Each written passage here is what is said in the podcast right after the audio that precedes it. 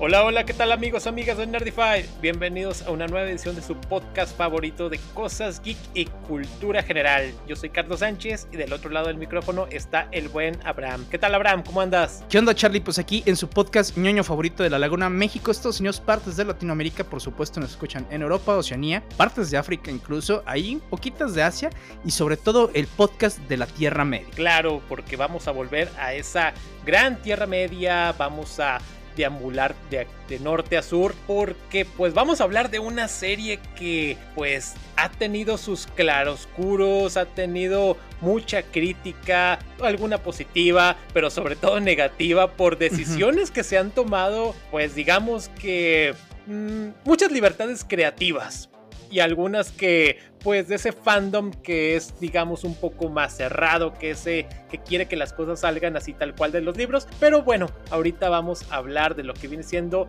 El Señor de los Anillos, los Anillos del Poder. Sí, y fíjate, cuando empieza todo este tema de los Anillos del Poder de que en 2017 después de un desmadre con Warner y los derechos de, del Señor de los Anillos, incluso con pues obviamente el Tolkien Estate, pues bueno, empiezan a vender la franquicia eh, alrededor de unos 200 millones de dólares. Y pues bueno, hay varios estudios que la están tratando de comprar, ¿no? Amazon, Netflix, HBO. Y pues bueno, a final de cuentas ahí llega Jeff Bezos porque dice, güey, yo quiero mi gran épica así como lo fue Game of Thrones. Pero pues bueno, ¿qué hay disponible? Pues aquí está todo este imaginario de Tolkien que la verdad que sí se presta para una saga épica de fantasía y pagó alrededor de 250 millones por esto. Y, o sea, cuando sí te quedas de, ay, hijo de su madre, o sea, sí está bastante carito este tema. Bastante. Entonces, pues lo que dicen, bueno, pues y le empiezan a meter lana, ¿no? O sea, creo que casi, casi cada temporada les cuesta alrededor de 100, 150 millones de dólares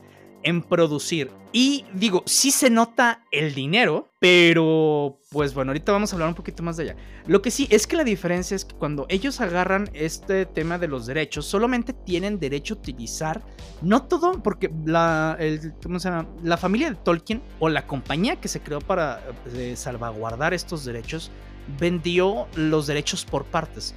Una cosa es lo que sea del Señor de los Anillos, el libro del Señor de los Anillos, otra cosa son las del Hobbit, otra cosa son las del Silmarillion y sobre todo todos los relatos que están alrededor del Silmarillion, que bueno, tienen sus propios libros editados por Christopher Tolkien. Pero lo que hizo Amazon es básicamente decir, bueno, ok, no, no, no vamos a adaptar otra vez las películas del Señor de los Anillos porque pues, digo, han pasado 20 años, un poquito más, un poquito más de 20 años, y aún así siguen siendo películas que la gente tiene súper presentes. Entonces es complicado que vayas a hacer otra vez películas de ese calibre. Entonces, ¿qué es lo que deciden? Bueno, creo, dicen que hay suficiente historia en estas partecitas de los libros que se llaman los apéndices, los muy famosos apéndices en donde nos cuentan muchísimas cosas de la Tierra Media que pasaron en la segunda edad, alguna que otra de la primera, de la primera edad.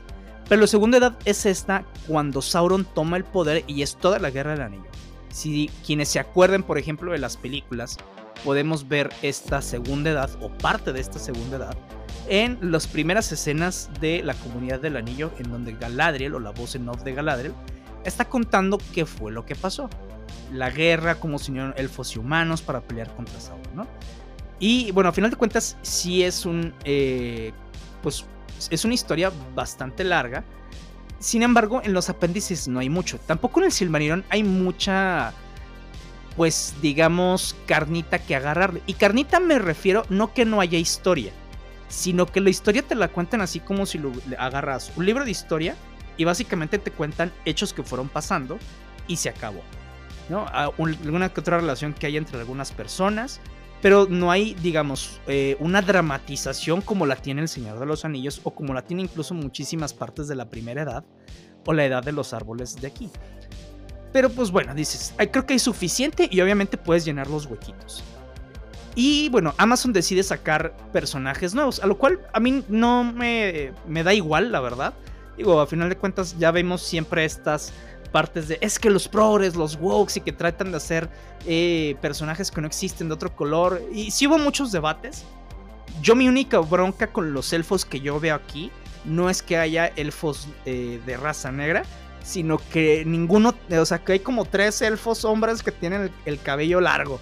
Y yo, güey, o sea, la mayor parte tiene el cabello largo, el cabello corto es así como que le excepciona la regla, no lo normal. Eso, eso es mi pedo. O sea, de hecho, el personaje de Arondir no se me hace malo. Me cagan algunas cositas que quisieron meterle que no eran necesarias, pero ok. Ahorita las platicamos.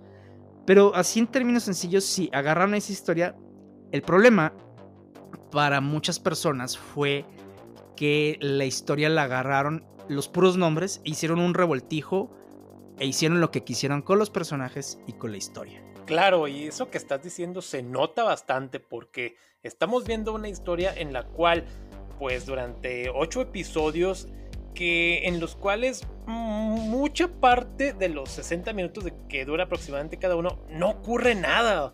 O sea, se ven lentos. Hay este personajes nuevos que dices, ok, este no me aporta tanto, este me queda de sobra. Eh, Galadriel, que es un gran personaje, tiene momentos en los cuales dices, ¿por qué toma estas decisiones Galadriel? O sea, me hace así como que, ¿por qué? Y deja así como que de repente es así como, no sé, bipolar. Hoy quiero esto y el siguiente momento quiero esta otra cosa. Es, es medio extraño el comportamiento de Galadriel.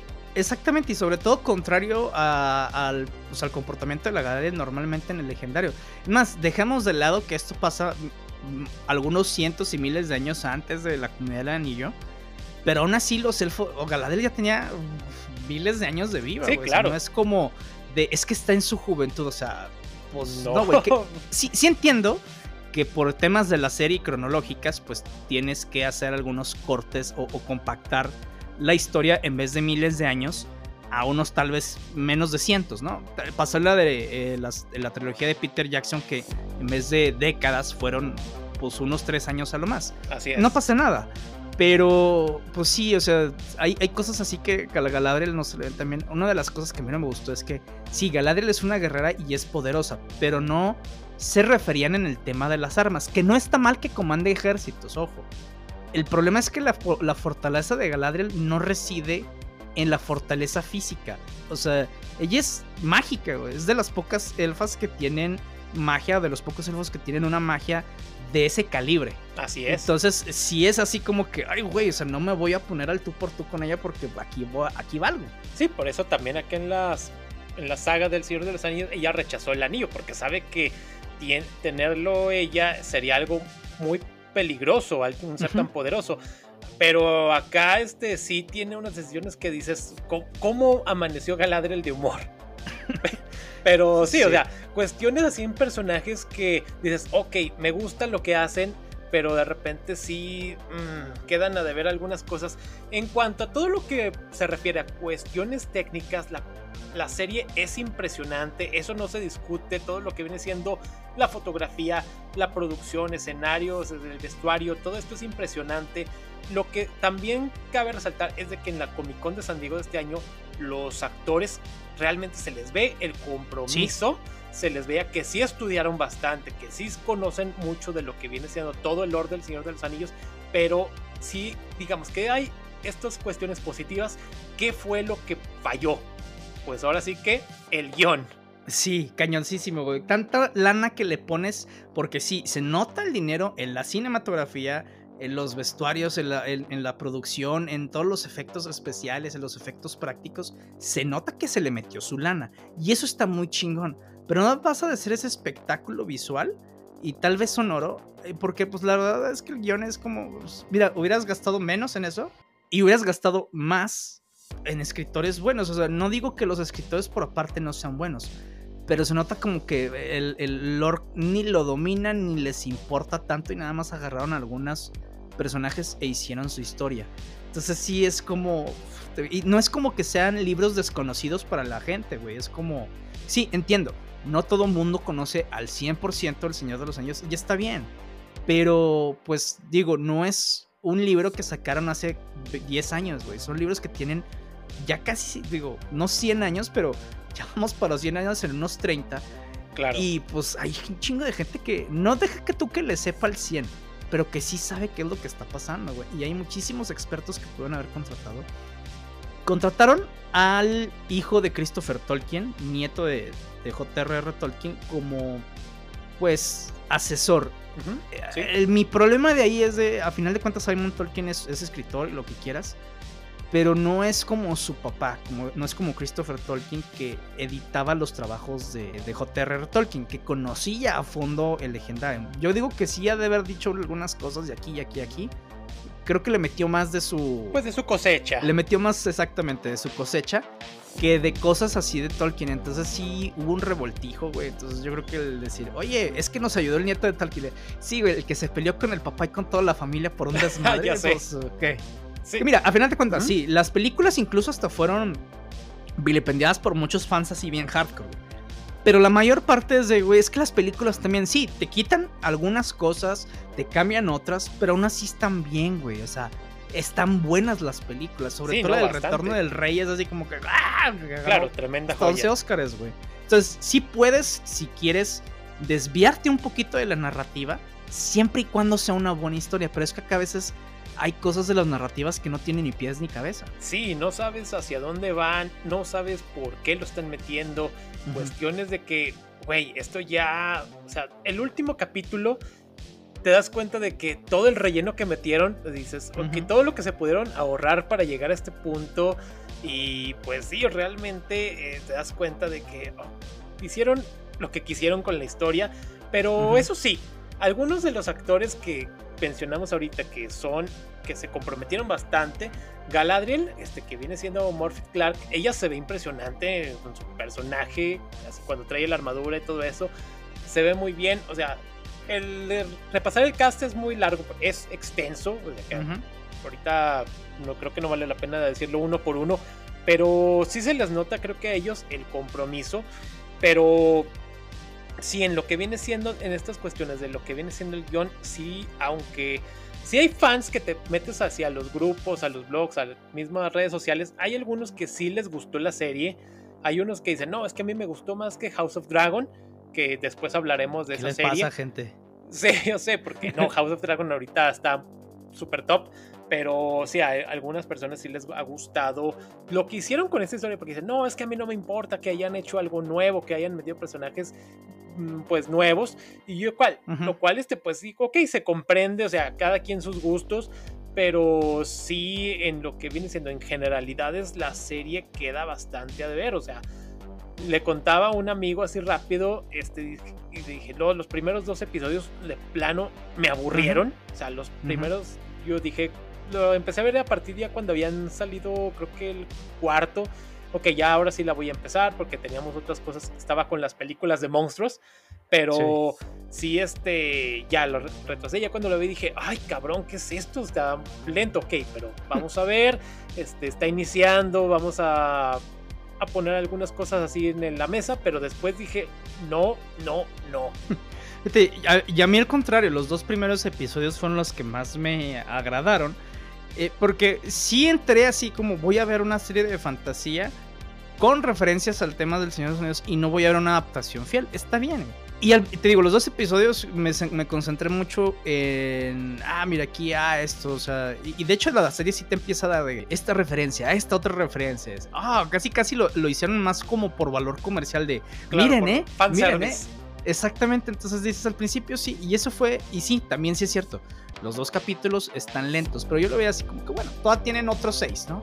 Seis capítulos para amarrar todo esto, pero no, güey, o sea, todos los demás capítulos también lentísimos. Hubo un momento en donde casi lo tenía, según yo lo estaba viendo, estaba haciendo otras cosas y medio le escuchaba. Porque en realidad desde esto no está avanzando. Ni siquiera está construyendo lore, güey. Ni siquiera está construyendo los personajes. Que eso es lo que más coraje da. Claro. Entonces dijeras tú, no avance en términos de acción, está bueno. Pero avance en términos de la evolución de los personajes, de su relación con cada uno. Pues no, porque hay unas que se sienten hasta súper forzadas, por ejemplo. Sí, exacto. Eh, hay, hay, una, sobre todo al principio, cuando está Galadriel con Gil-galad, que es el alto rey de los elfos. Nada más que aquí piensan que el, el rey es el todo, ¿no? hay diferentes reinos de elfos. La diferencia es que Galadriel viene siendo como la tía abuela de Gil-galad. Claro. Entonces que Gil-galad casi casi lo destierres de, o sea, Galadriel es de cállese, güey, o Sí. sea, no mames. es Galadriel, no es cualquier persona. O sea, aunque Gil-galad sea el propio rey de su reino, Galadriel es otro pedo bien diferente, o sea, no tiene nada que ver aquí y no le no la pueden hablar al tú por tú, o sea, incluso Elrond que aquí lo ven como si fuera su super amigo, que después sí hay una relación más de iguales. Pero en esa época era como, ah, mira, ¿qué onda, niño? ¿Cómo estás? Exacto. Entonces, ah, o sea, ok, quitemos eso de lado. Híjole. Y acá, por ejemplo, cuando se van a Númenor, eh, que es la parte de las partes que me estaba gustando, y también pasa algo similar, nada más que Númenor, eh, Sauron está ahí desde un principio. Ajá, sí. cuando, o sea, cuando nos damos cuenta de que, ah, cabrón, como que ya Sauron hizo todo un desmadre y no nos dimos cuenta durante cientos de años. Este, aquí pues está la reina, eh, eh, la- bueno, la hija del rey, porque en realidad todavía no es reina. Y aquí casi, casi tratan a la Galadriel como fúchile a los elfos, que sí, Sí, claro. ti- sí pasó, sí pasó. Pero no a Galadriel, güey. O sea, es como, no es cualquier elfo. Entonces, no, no empiecen con sus No, usted mamadas. pase, usted pásele, pásele. Aquí tiene acceso, tiene su mesa VIP, Galadriel. Exactamente, sí, y puede hablar al tú por tú con la reina sin ningún pedo. Había partes en donde sí me gustó de Galadriel se puede tener así y se puede poner porque no que esté en su derecho, pero pues es, es Galadriel, güey. O sea, estuvo con los árboles de la luz de Valinor, que me gusta mucho que hayan salido acá. Pero es así como de, güey, le puedes hablar tú por tú por ignorancia, pero no lo puedes tratar así. Y de repente Galadriel se pone dócil y yo, híjole, güey, creo que esto no. Ojo, eso es tema ya de un de fan de, del trabajo de Tolkien. Como temas de fantasía, hay incluso cosas que ves a millas, a kilómetros de que esto va a pasar. Ah, sí, pasó. Entonces, pues, no hay ni tensión ni nada porque ya casi casi te están anunciando lo que va a pasar, güey. Sí, lo que, exacto. Creo que desde el segundo episodio ya más o menos te están dando guiños de Sauron. O sea, así de que, mira, este va a ser Sauron. O sea, desde una escena muy temprana ya te están dando así mm, guiños muy sutiles. Pero así que ya cuando llega el impacto, porque, bueno, yo creo que si ya están aquí es porque vieron la serie, así que vamos a ver, hablar con spoilers. Y ya Sí. nos damos cuenta que Hellbrand es Sauron. O sea que nos lo pusieron desde muy pronto y conforme vas ahí armando las pistas te vas dando cuenta. Pero cuestiones también una que me contabas de que eh, los magos, cuando llega Mm. este personaje de, Mm. de Stranger, Ajá. que dices este... No, porque me- según me comentabas que no coinciden las fechas, que llegan hasta mucho tiempo después, o sea, cuestiones así como que acelerando, acelerando para amarrar y que te- lo, y aparte no me gustó cómo se tardaron en que este personaje empezara digamos que a reaccionar, a tener otro tipo de comportamiento, se me hizo muy excesivo todo ese pequeño arco. Sí, y de repente ya habla madre. Ah, mira. Sí, de repente no hablaba más que pura madre y, en algún momento ya muy fluido, ya muy este correcto y que oh sí, vámonos a- contigo, este niña, ¿cómo se llama? De La de los este, pelosos. Sí, de los Ay, pelosos, los Airfoots. Malditos personajes, ¿cómo se me hicieron eh, fastidiosos? Porque su cerradez como comunidad, ok, así son ellos, o sea que como que rechazan al parte del mundo exterior, ok. Como los de. Tlahualilo, güey. Sí, está, está Nori, es la pelosa. Pero ya sí que, de, que, que, ok, no, no, los vamos a dejar atrás porque nos retrasan y porque causan más problemas. Y ya así como que, bueno, ok. Y le digo a Abraham que el episodio que más me gustó no fue ni siquiera el final, fue donde no salen los pelosos. Y creo que es el cuarto, quinto episodio. Se me hizo muy dinámico, se me hizo, ok, qué padre. Ah, que, que hubo que sí me gustara mucho. Ah, no están los pelosos, con razón. Fíjate, y los pelosos no, no salen, o sea, la- sí se mencionan en los libros, o sea, los Hardfoot, pero no, no está ni siquiera cuando Sauron está al tope de poder, o sea, los, los pelosos empieza a ver vistas de ellos alrededor, en la tercera edad, güey, o sea, ya Sauron ya, o sea, ya todo el mundo había pensado que se había muerto. Entonces, pues, en, el que los descubre ya para hacia más af- afuera, es, es, es el mismo Gandalf, pero ya en la tercera edad. Y Gandalf no llega en la segunda edad. Gandalf llega en la tercera. O sea, yo no sé cómo, cómo le vayan a hacer, porque acá ya se vio que este cuate es Gandalf. Uno, Sí. ahí le dicen Istar, hasta en eso la cagaron, porque son Istari. Ajá. No es plural ni nada. Istari es el nombre de los magos. Bueno, que en realidad sí, sí significa, hasta eso no la cagaron tanto ahí, que sí significa hombre sabio o viejo sabio. Acá los, los hombres le dan el nombre de magos, pero me da risa porque te lo platica él mismo así como, no, los hombres lo conocen como... Y ahí sí lo dejan, así como, ah, pues magos, güey. Pues así sabemos, pero... sí. Es un, es un tema orgánico, no tiene que decirlo él, porque los Istari no habían aparecido ahí. Es más, la gente no sabe ni qué chingados eran. Y esa era parte de la misión, que la gente no supiera quiénes eran. Los Istari, digamos que son como ángeles menores. Este, son Mayer en el legendario de Tolkien. Entonces, si no me gustó que haya llegado este cuate, incluso si hubiera sido uno de los magos azules que después se van hacia el este, pues hubiera dicho, eh, saber qué hace, ¿no? Pero yo no sé qué va a pasar ahí con Gandalf si se enfrenta a Sauron o se vaya a enfrentar a Sauron porque pues la guerra hubiera transcurrido de otra manera bien diferente. Así es. Y aparte sale un Balrog, que está bueno. Sí lo descubren, pero en la tercera edad no. Sí, eso, ese, eso que mencionas del Balrog cómo causó revuelo en, los foros. O sea, mucha gente quejándose amargamente de que cómo el Balrog aparece, o sea, y en estas minas de lo que son los enanos, que están haciendo un desmadre, están tratando de eh, abrir, abrirse brecha ahí en las minas y no lo despiertan, y hasta que el rey hace una simpleza y ahora sí ya aparece el Balrog, ok, o sea, como cosas que dices, no, aquí no coincide esto, aquí siento que cosas que de, plano chocan y que a veces, este, no sé, piensan que simplemente el fan se las va a tragar por tragar y dices, ok, ¿para qué seguir viendo esto? O sea, o sea, es, es, raro, es este, no sé hacia dónde quieren llegar con esta serie, cómo quieren conservar al fan y atraer a nuevos fans. Sí, o sea, y el Mithril tampoco era así como, ¿cómo te diré?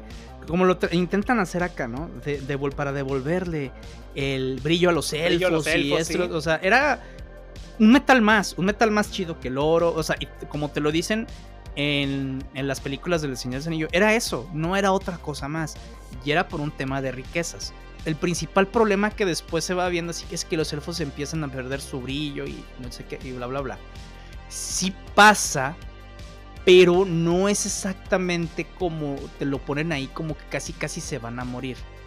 El que los elfos estén fuera de Valinor, que son como el paraíso, digamos, eh, porque ellos lo decidieron, no porque ellos eh, se quedaron ahí, bueno, no todos, pero porque ellos lo decidieron, pues sí, va, va mermando su brillo, por así decirlo, en comparación a lo que pasó en la primera edad y en la edad de los árboles, porque estaban cercanos a los dioses. la diferencia es que acá nada más es en el, eh, lo, lo, lo, hacen muy, no tan metafóricamente, porque es metafórico el de, ah, es que sabes que las esculturas ya no son de la misma las mismas maravillas.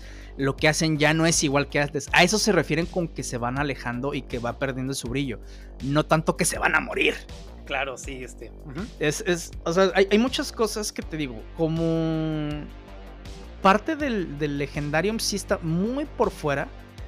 Pero, por ejemplo, ya viéndolo de una parte de, de fantasía, el que entren en conflicto nada más por esa parte de las estrellas es, digo, del brillo, del mitril, es como que creo que eso ya se ha visto muchísimas veces. O sea, no es necesario que te lo pongan otra, otra vez. Los elfos y los enanos siempre han estado así con choques. de hecho, por ejemplo, que te pongan acá a Elrond con, eh, con Durin es así como. Eso nunca sucedió.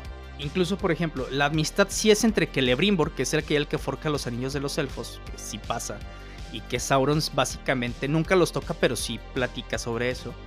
Eh, él es el único que tiene una muy buena relación con los enanos. De hecho, esa y la de Legolas con Gimli son de las únicas dos relaciones elfos y enanos que se han dado en todo el legendario. Y son así como que relaciones que dices, a la verga, o sea, es, otra norma, es la excepción a la regla. Normalmente no se llevaban. Y acá que Lebrimbor es así como, ah, tú los conoces, pues ve y platícanos. O sea, él había eh, con, con, el rey Durin, él es el que tenía esa relación. Eh, de, buenos amigos, no Elrond. Entonces, este, a final de cuentas, sí, digo, sí está divertida esa historia, no te voy a decir que no. Entonces, ya se pueden obviar varias cosas y como quiera te diviertes.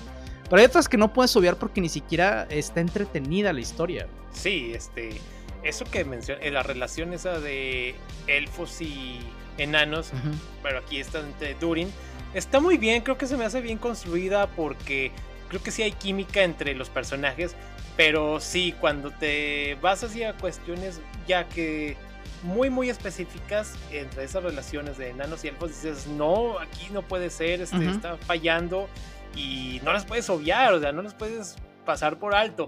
Pero sí, o sea, hay cuestiones que, que yo quedé un poco molesto.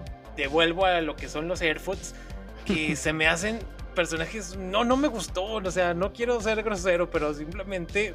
Están de la verga. Sí, sí son detestables, o sea, sí. Yo sí los pisaba. sí, o sea, son malitos. Este, y, y lo, las cerradas que tienen, pero también este, algo que sí se me hace interesante es lo que, lo que quieren crear los orcos, lo que, de que quieren hacer una civilización, de que ellos quieren encontrar, como decíamos, su lugar en el mundo, como según me comentabas ahora sí que a base a fuerza, a base a, con toda violencia, pues ok, está bien. Algo que también meramente a los fans, a un grupo de fans, no les gustó es de que, no, es que como le están dando cierta humanidad a los orcos cuando ellos son pues malos, porque son malos. Y acá es de que... aquí está el que le llaman nadar sobre todo, por ejemplo. Sí, exacto. Este, son cuestiones de que meramente, híjole, molestan, yo creo que al fandom. Y a veces no sabes si realmente es porque quieres molestar al fandom porque sabes que son cuestiones muy específicas, que son cuestiones que las personas tienen muy, este, digamos, concentradas, que conocen bastante y las vas a mover, obviamente se te van a ir a la yugular por X o Y. Y algo que si meramente se han tratado de escudar en algunas cuestiones, en cuestiones, digamos, digo, tipo étnicas de algunos de los personajes es de que si criticas es porque eres un racista. Y entonces pero no o sea eso no tiene nada que ver. Construye buenas buenos personajes construye una buena historia y va a fluir o sea no tiene nada que ver. O sea tú puedes cambiarle eh, la etnia al personaje que tú quieras y si es bueno va y simplemente ahí está. O sea pero acá no lo han hecho bien y sí en cuestiones de lo que es el guion se pues no, no, no, no. Sí, fíjate, una de precisamente de eso que estabas comentando de los orcos. Algo que sí me gusta aquí es que mencionan cómo salen los orcos, o sea, cómo se crean entre, bueno, no se crean los orcos, pero cómo surgen los orcos aquí. Y eso está muy chingón, o sea, de, ah, sabes que Melkor o Morgoth, que es el mero mero malote, casi el, el ex jefe de Sauron, ese güey agarró elfos, los torturó, los corrompió, entonces ahorita ya no tiene absolutamente nada de humanidad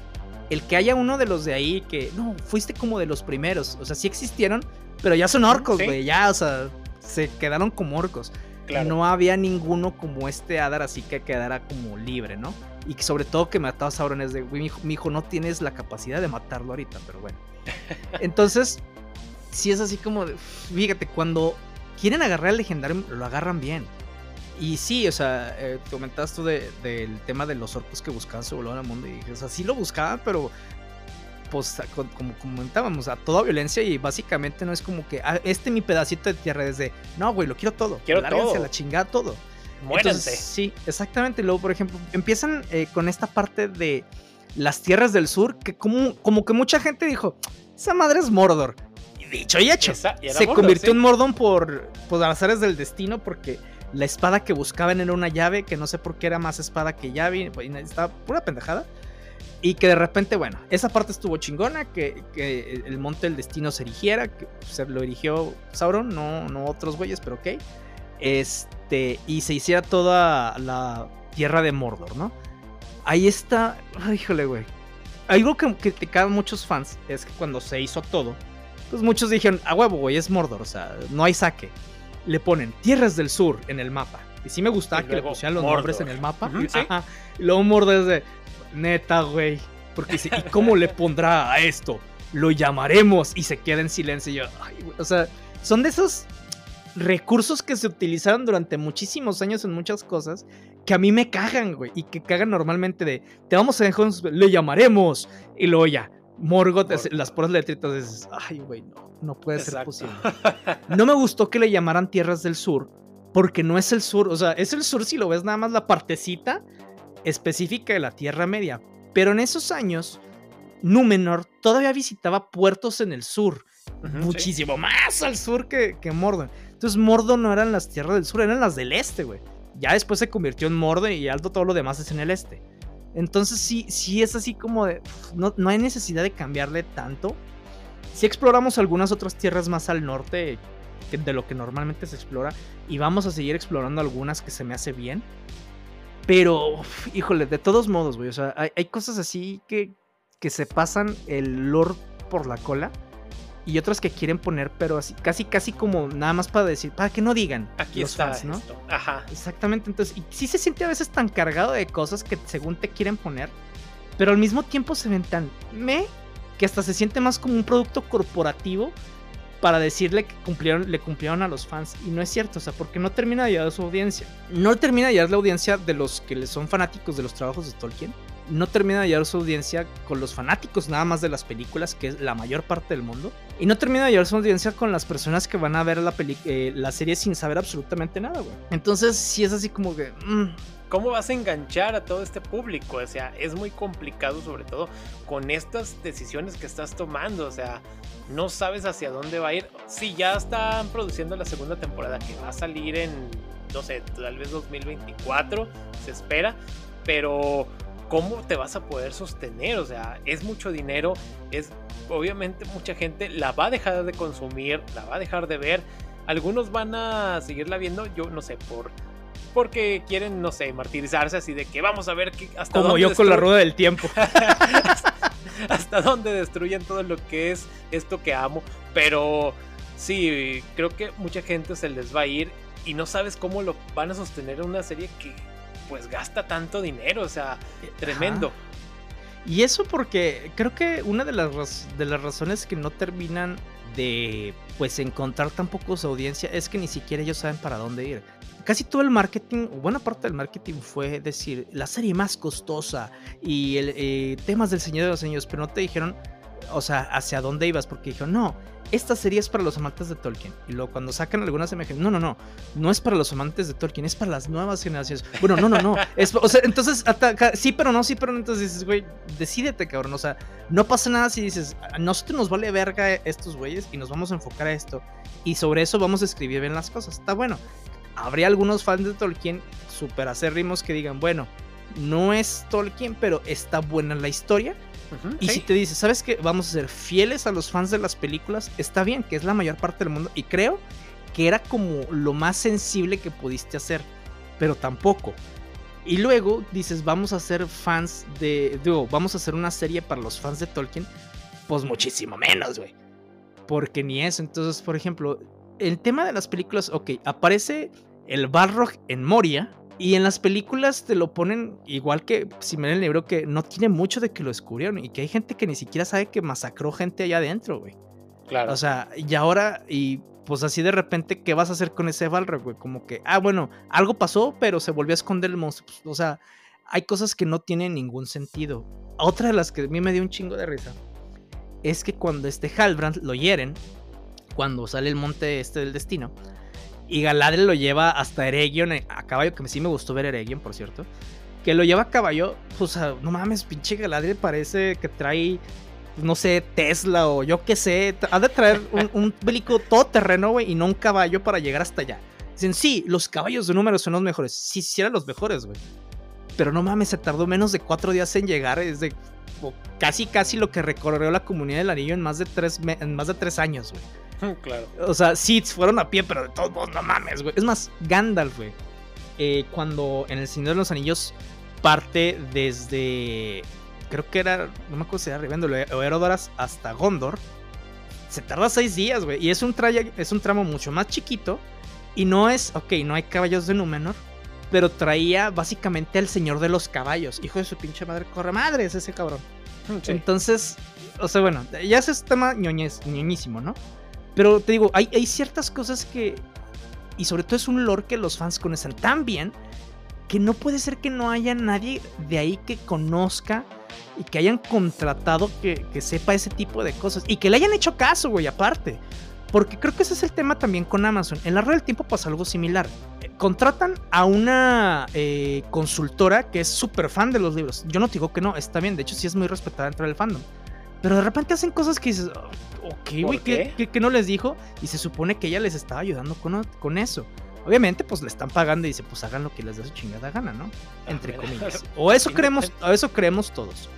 Y si dice, hay, hay cosas que dices, güey, no es necesario. Incluso el que termine de escribir los libros de la Rueda del Tiempo, Brandon Sanderson, este, que tomó los últimos tres, sí lo tenían como consultor externo. No lo habían contratado a él. Le, le pedían su opinión.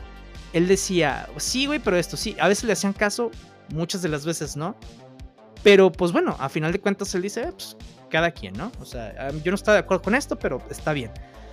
Pero la diferencia, por ejemplo, con la Casa del Dragón, cuando lleguemos a, eso, es que yo, todos son libros de fantasía. Si estos dos, ya los autores originales no están aquí, pero sí hay expertos que trabajaron con ellos o con personas muy cercanas a ellos, en el caso de Tolkien, que pueden ayudar sin ningún problema si los contratas. La diferencia es que sí, George R. Martin sigue y está muy involucrado en su show, pero este George sí tenía veto sobre algunas cosas. Es decir, ok, cámbiale aquí, no hay pedo. Y esto es, no, güey, no se puede por esto, esto y lo otro. Mismo caso que se me hace bien extraño con The Expanse, que también la produjo después Amazon. Bueno, ya después de tres temporadas que había. Aquí los escritores sí tenían también dicho, sí les, sí les respetaban de, ok, esto sí, esto no. A veces sí los mandan a chingada, pero sí se hacían escuchar y sí los recibían eh, lo que tenían que decir. Aquí parece que pues no. O sea, tanto aquí como en la rueda del tiempo es de, nah, yo lo voy a hacer como quiera porque sí. Exacto. Y es donde se ve que sufre, güey. Sí, o sea, se nota que están tomando decisiones, o sea, para que cumplir con ciertas cuestiones, a diferencia de, no sé, lo que fue acá en la serie que ya hablamos también, la de The Sandman, que tienes al mismo Neil Gaiman como consultor creativo y que si no le gusta, no iba a lo que decisión que fueran a tomar. Y se nota bastante porque es un producto, pues, hermoso también en cuanto a toda la producción, en el guion, y si ves que realmente está Neil Gaiman involucrado, cosa que acá, como dices, en los, los creativos no realmente, sí, este, como que, sí, sí, da nuestra opinión y ya veremos si la tomamos en cuenta, o sea. Exacto, porque, sí, mira, ya no está Christopher Tolkien para ayudar, pero está este Carl Hostetter, que es el que trabajaba también con este Christopher Tolkien, es un escolar de, de Tolkien que te sabe bien el lore, si lo hubieras contratado, si lo hubieras puesto ahí como él nos dice que sí, que no, y te aseguro que el, Tolkien State hubiera dicho a huevo, güey, sí. Pues entonces, este, muchos de los fans se dijeron, bueno, pues es, pero es ese güey, ese güey sabe más, ¿no? Acá no, acá por incluso los fans de, de, la Rueda del Tiempo decían, pues es que qué pedo con Sanderson, güey, el güey agarró la lana, Harriet McDougall, que, Harriet McDougall, Harriet McDougall, que es la viuda de, este Robert Jordan y que aparte fuese editora también dijeron le agarraron la lana, pero ya después se descubrió que en realidad apenas si los escuchaban lo que ellos querían. claro. es como de si eso hubieran dicho ellos que conocen incluso los ex asistentes de Robert Jordan, es de, bueno, güey, pues esos güeyes saben más que yo de lo que quiso hacer. Exacto. Pero acá es contratar una fan, sí, muy hardcore y lo que quieras, sí, muy respetar en el fandom, pero no deja de ser una fan, güey no deja de ser una fan de los libros y no es alguien que se metió en todas las notas y que conoce el trasfondo de muchísimas cosas. Entonces sí es así como de, ay, güey. Y, eso es que te digo, muchas de las cosas que sufren, incluso a veces eh, cosas tan tontas, a mí sí me dio un poquito de coraje que trataran de hacer una relación entre Halbrand, que después descubrimos que es Sauron, y Galadriel, así como que tintes románticos y únete a mí, pero no únete como aliada, sino únete como mi rey, reina. Como y que yo también y que siento por ti yo, güey, no, ¿por qué hacen eso? No, no, no, no, no, no, no, no, güey. O sea, y todavía después de que Galadriel lo descubre, es de, sí, necesitamos esos anillos. Güey, no. o sea, no tiene sentido dentro de la trama y también no tiene sentido dentro del lore porque Galadriel sí estaba en contra de la forja de esos anillos de los elfos. Claro. Que, que después se queda con uno, ¿va? Pero este, a final de cuentas te digo, no tiene sentido. Y que hayan utilizado eso de, de la propuesta romántica y todo entre Sauron y Galadriel de... No, güey, o sea, no era ni necesario. No tenía, porque creo que hasta degradas el personaje de Galadriel como mujer guerrera, luchón independiente 4x4, güey. O como lo quieran ver. Pero, y el personaje de Galadriel como la super elfa, güey, mágica. Con, ah, es que se enamoró del malito. Ay, güey, no. No, no, no, no. Y Sauron tampoco tiene ese tipo de sentimientos, güey. Entonces. Ah, no, güey. eso sí me molestó bastante.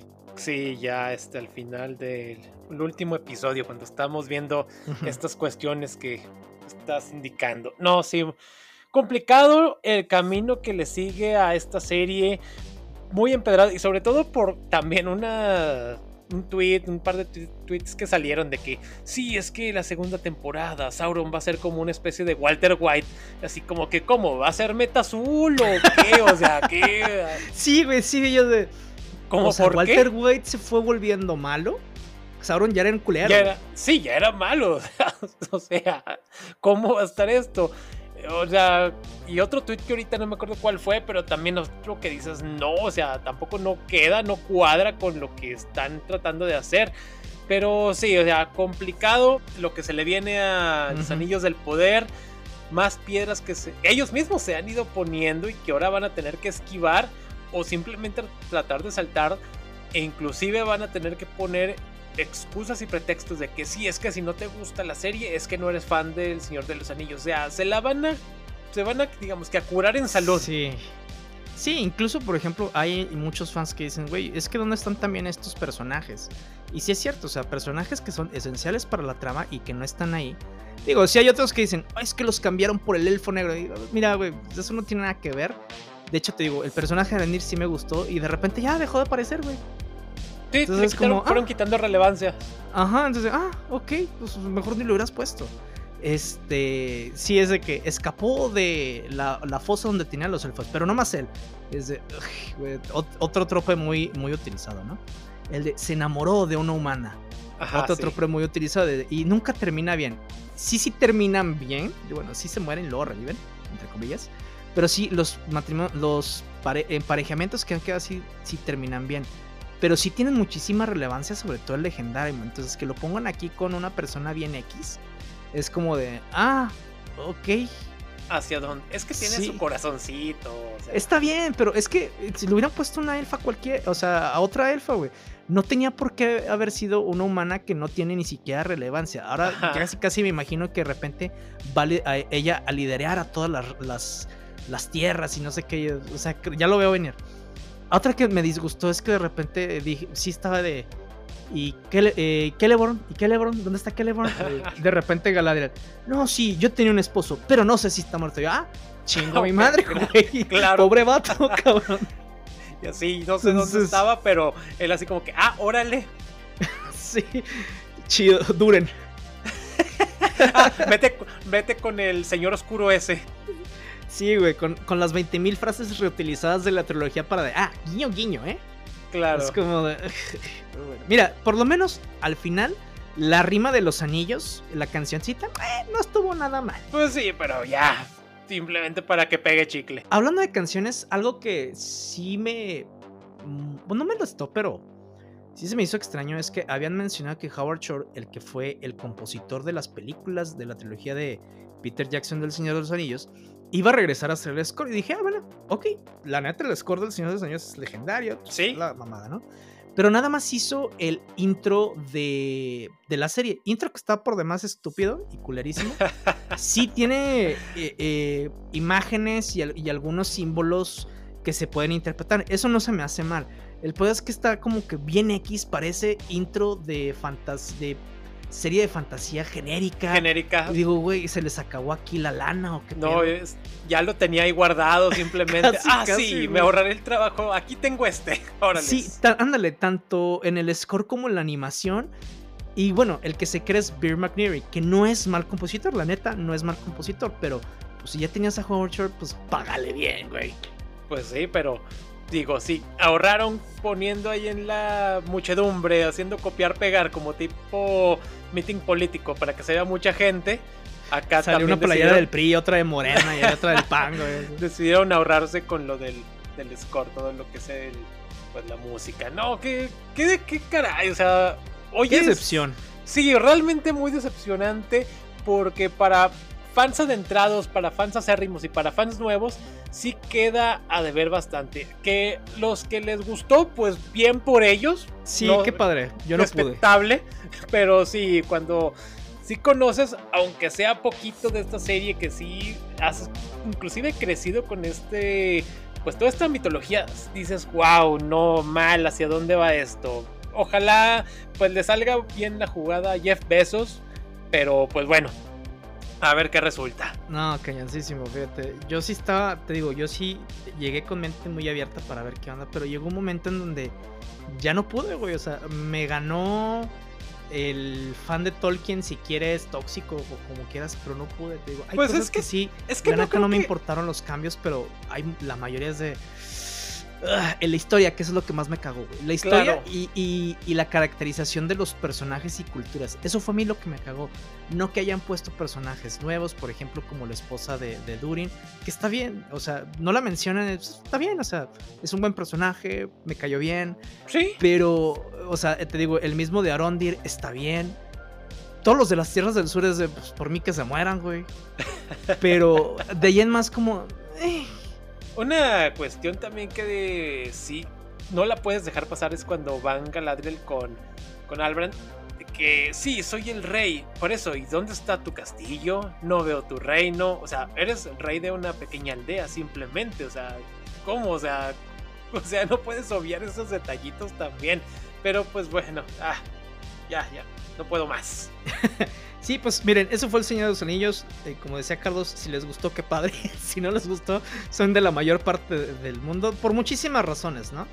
Eh, porque si son racistas, que porque si la verdad sí les gusta mucho Tolkien, o porque si de plano como serie en general es de... Ok. Que fue yo creo que la mayor parte del mundo. O sea, que es de... La serie está... Eh. Exacto.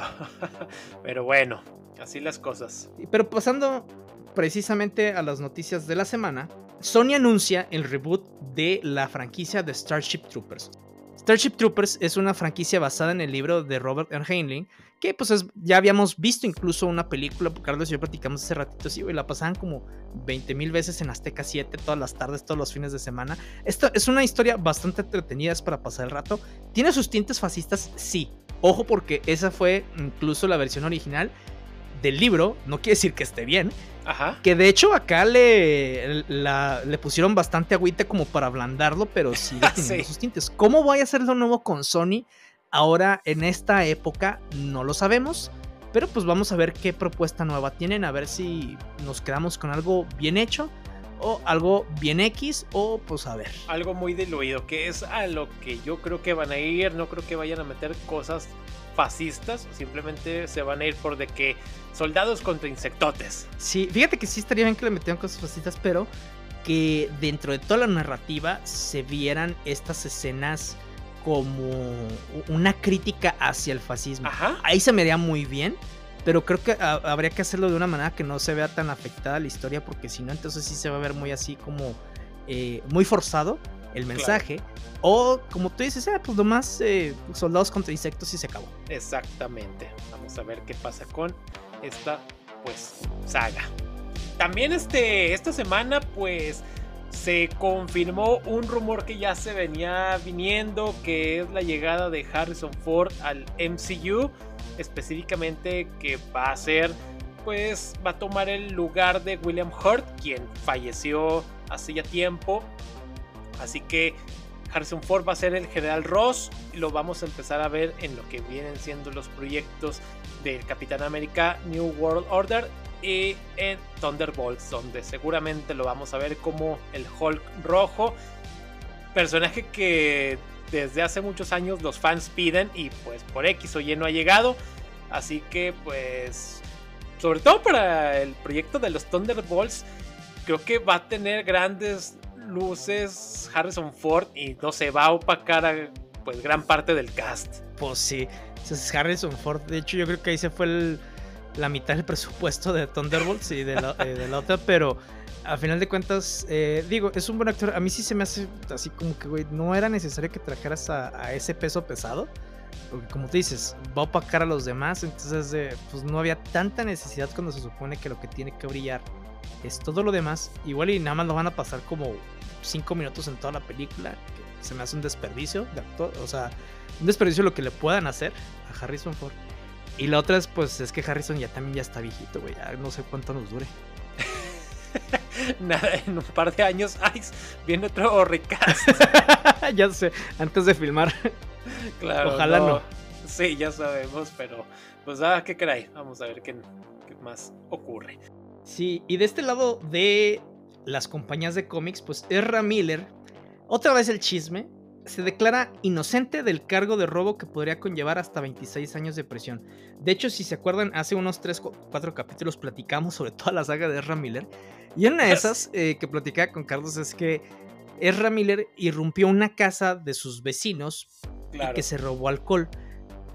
Aquí lo, lo interesante es que él dice aquí que es inocente. Pero en un comunicado a través de un portavoz decía, no, es que Ezra no entró ilegalmente. Son amigos desde la infancia. Y a él se le hizo bien porque está eh, cocinando con su mamá y entró por una botella de vino para eh, hacer una receta nada más.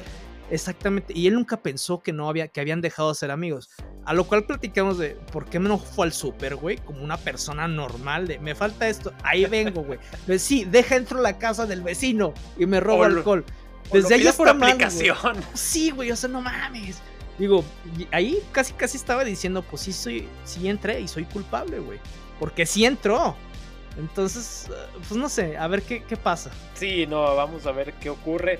Hay siguiendo con lo que viene siendo Ezra Miller, también lo que viene siendo Hollywood Reporter, estos portales, también dice que también la secuela de The Flash ya está el guion en desarrollo, así que pase lo que pase con el próximo estreno de The Flash, va a haber secuela. No sabemos si vaya a ser el mismo Ezra Miller o, o, vaya a haber un recast hasta que, pues conforme vayan saliendo ahí las cuestiones legales. Y la paciencia de Warner Warner Discovery tope.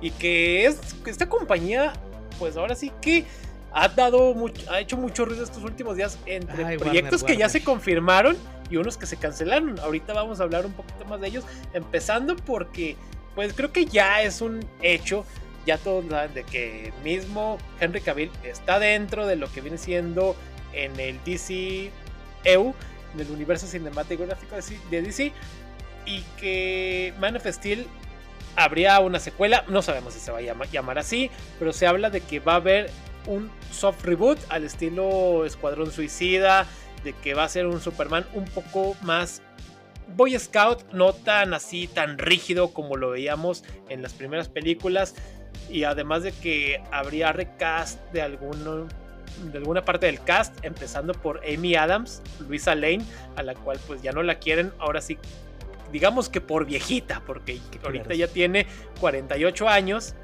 Y Henry Cavill tiene 39, pero eh, no es culpa de ellos, es culpa de las cuestiones creativas que simplemente nunca aterrizaron lo que es a Superman, nunca le dieron una secuela, tanto que los fans los pedían.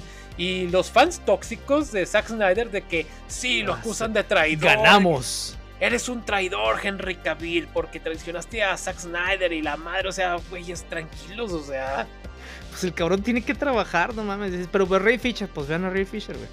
Pero, o sea, a final de cuentas, dicho aquí también dentro del tema de noticias es que esto va a ser gracias a que La Roca, este Dwayne Johnson, después eh, de lo que está haciendo con Black Adam, él estaba luchando incluso contra Walter Hamada, que ahorita vamos a también ese punto, para que eh, Superman llegara otra vez al DCU.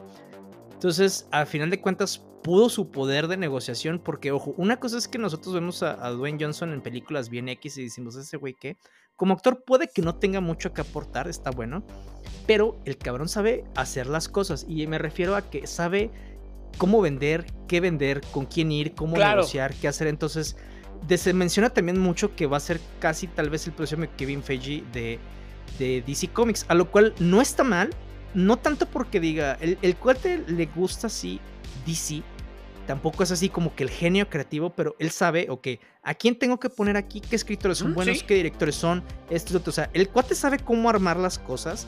Tanto así que lo que poco que he escuchado de eh, lo de Black Adam es que dice, el cuate supo contratar al cast muy específico para que los personajes brillaran. los personajes que querían que brillaran, ¿no?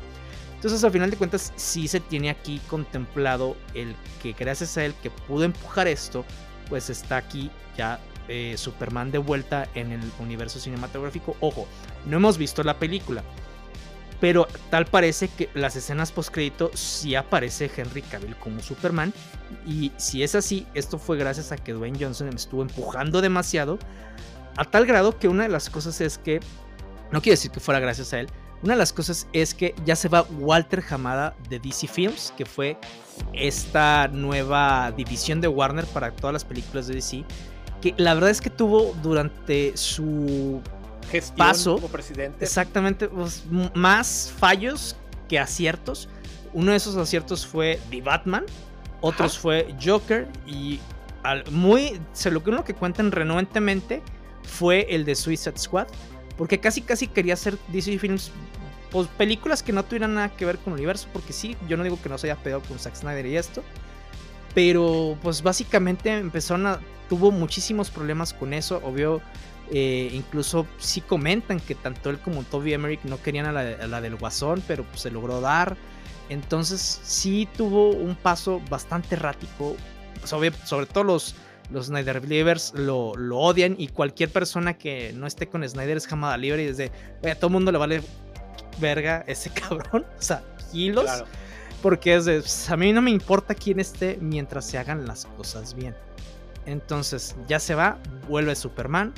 Dwayne Johnson al, pa- al parecer va a seguir siendo productor ejecutivo de muchas. No sabemos todavía si va a ser como el Kevin Feige, pero sí va a ser un- una parte muy importante de la nueva fase. Sí, porque Dwayne Johnson, si algo le sabe, es al entretenimiento. Él es una máquina de eso, desde lo que viene siendo la WWE, WWF anteriormente. eh, él es una máquina de hacer dinero.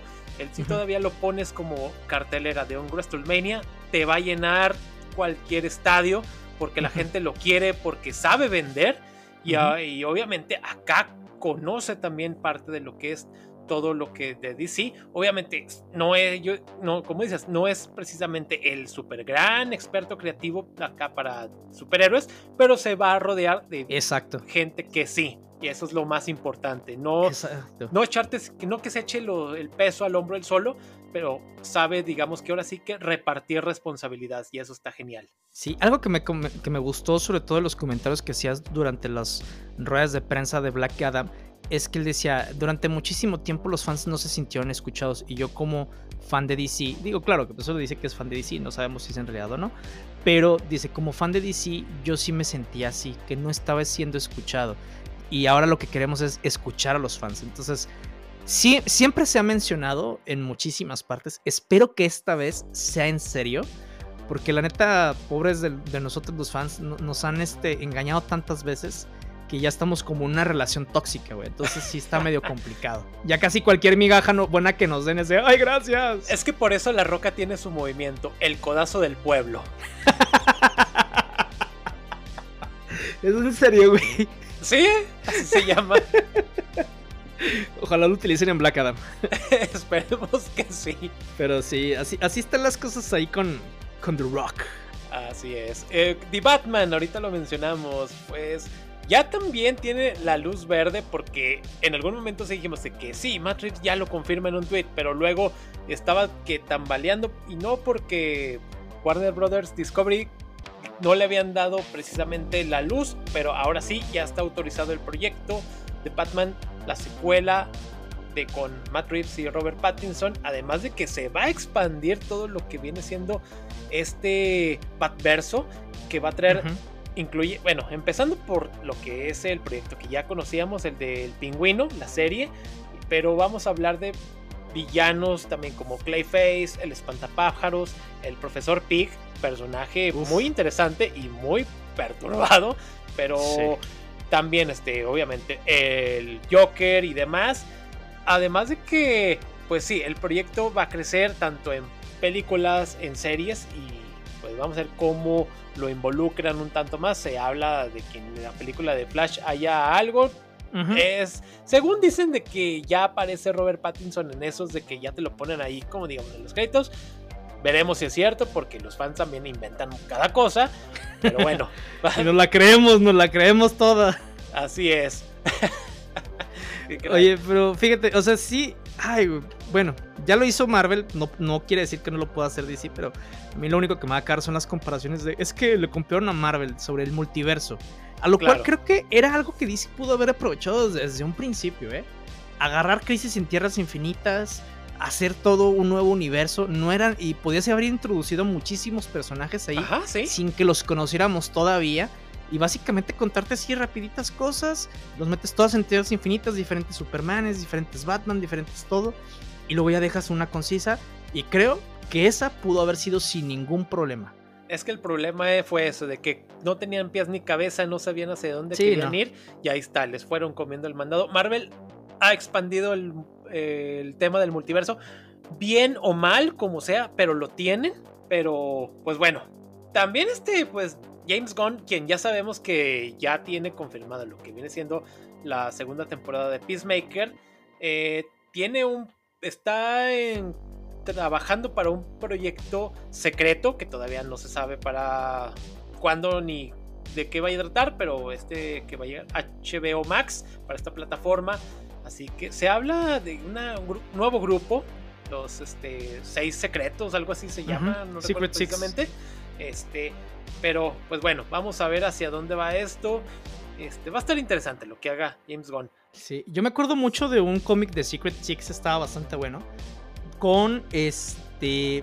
Mm, digo, no eran villanos, eran más como antihéroes eh, ellos. Claro. Estaba Bane, estaba Catman, estaba Ragdoll. Eh, creo que estaba King Shark, si no, más, no recuerdo. Sí, creo que es King Shark. Killer Croc, alguno de los dos, sí. Y no me acuerdo quién más, pero era durante la. Cuando, bueno, se supone que se muere Bruce Wayne en Crisis, en, eh, crisis Final y que acá es la, guerra por la capucha y ellos empiezan en Ciudad Gótica a ayudar después de todo el caos que se arma cuando todo el mundo cree que Batman está muerto y empiezan a ayudar a la gente, incluso cuando Bane ayuda, dice, ah, ¿cómo se llama usted aquí medio? Diles que te ayudó Batman. O sea, me gustó la caracterización, más no quiere decir que sea la mejor caracterización de Bane. Pero estaba bien, porque esos Secret Six sí funcionan más como un equipo de antihéroes que como de villanos eh, haciendo el bien. Ajá, interesante. Si ese es el proyecto, si lo toman bien, va a estar buena la cosa. Eh, también para HBO, HBO Max cancelaron lo que es el proyecto película de Satana. Ya dijeron que no, no va, pero que en sí el proyecto puede irse a otra plataforma, lo cual se me hace complicado que lo quieran pues, vender. Pero pues bueno, por lo pronto otro personaje que también, este, digamos que habría para una potencial Justice League Dark. Ahorita queda en stand-by hasta cuándo, hasta quién sabe. Igual no sé, en un futuro pueda aparecer como personaje secundario, pero su proyecto, ahora sí, como ella protagonista, pues no, no va. No, fíjate, y creo que eso podrían haberlo hecho eh, porque se supone que lo están haciendo porque como iba a ser la película de Satana directamente para streaming y lo que se quieren enfocar es lo que les dé más lana, que es básicamente pues todos los estrenos en cine, pues no pasaba nada si le dabas una película en cine, güey, o sea, sacas el elemento mágico de DC Comics con un personaje que a los fans les gusta, con un personaje femenino, o sea, puedes iniciar incluso todo el tema de la Justice League Dark o ponerla a la Liga de la Justicia como también ha estado entonces creo que ahí es una oportunidad que están tal vez dejando pasar. No pasa nada si siguen con el proyecto Satana y pasa de ser un producto de streaming a una película en los cines.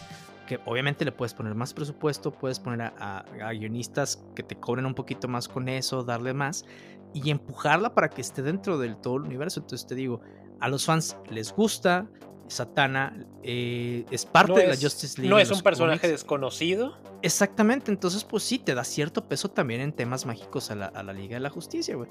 Pero pues bueno, no sé, este, ay, güey, es que yo siento que les falta alguien que sepa de cómics dentro de toda esta parte que les pueda ayudar, pero no, es de como, más, tienen tanto talento en los escritores de DC que los tienen tan relegados, güey, así como de, eh, es lo que te dé tu chingada gana, güey. Pero allá, aquí no. Entonces, güey. Y sí, y precisamente acaba de sacar, eh, ahora, ahora que estamos grabando el miércoles, un nuevo póster de la cuarta temporada de Titans a estrenarse el 3 de noviembre por HBO Max. Ojo, no sé si el 3 de noviembre por HBO Max aquí en Latinoamérica también o solamente en Estados Unidos porque pues sí, así le han aplicado. Pero la verdad es que eh, creo que es una de las series que no hemos platicado. En su momento, yo creo que cuando se acabe esta cuarta temporada estaremos aquí platicando la serie completa porque está interesante, cambia muchas de las cosas que. Digo, si queremos como un, DC Comics o productos de DC así bien darks, sí es uno de ellos. Pero también está bastante interesante, está bastante buena. Sale uno de mis personajes favoritos de DC que es Nightwing. Este, entonces, la verdad es que es una serie que vale la pena que vean. Ahorita lo pueden ver en HBO Max sin ningún problema las primeras tres temporadas. Y este crossover que hacen con la Doom Patrol, también vamos a ver qué ocurre al respecto. Sí, otra, otra serie, pero que también está buena, pero híjole, está bien fumada. Igual que el cómic, pero bien fumada. Claro. Sí, llegó un momento donde la estaba viendo y digo, ah, cabrón, ¿a qué no pasamos a esto? ¿Qué está pasando? Y bueno, pues eso fue todo de nuestra parte. Esperemos que les haya gustado el capítulo. No vean The Rings of Power a menos de que pues quieran desilusionarse en varias cosas. Y bueno, no se olviden que sacamos capítulo nuevo todos los viernes. Que nos pueden seguir en nuestras redes sociales, en Facebook, en Instagram, en TikTok. Y recuerden, no sigas el camino del miedo, sino el de la fe.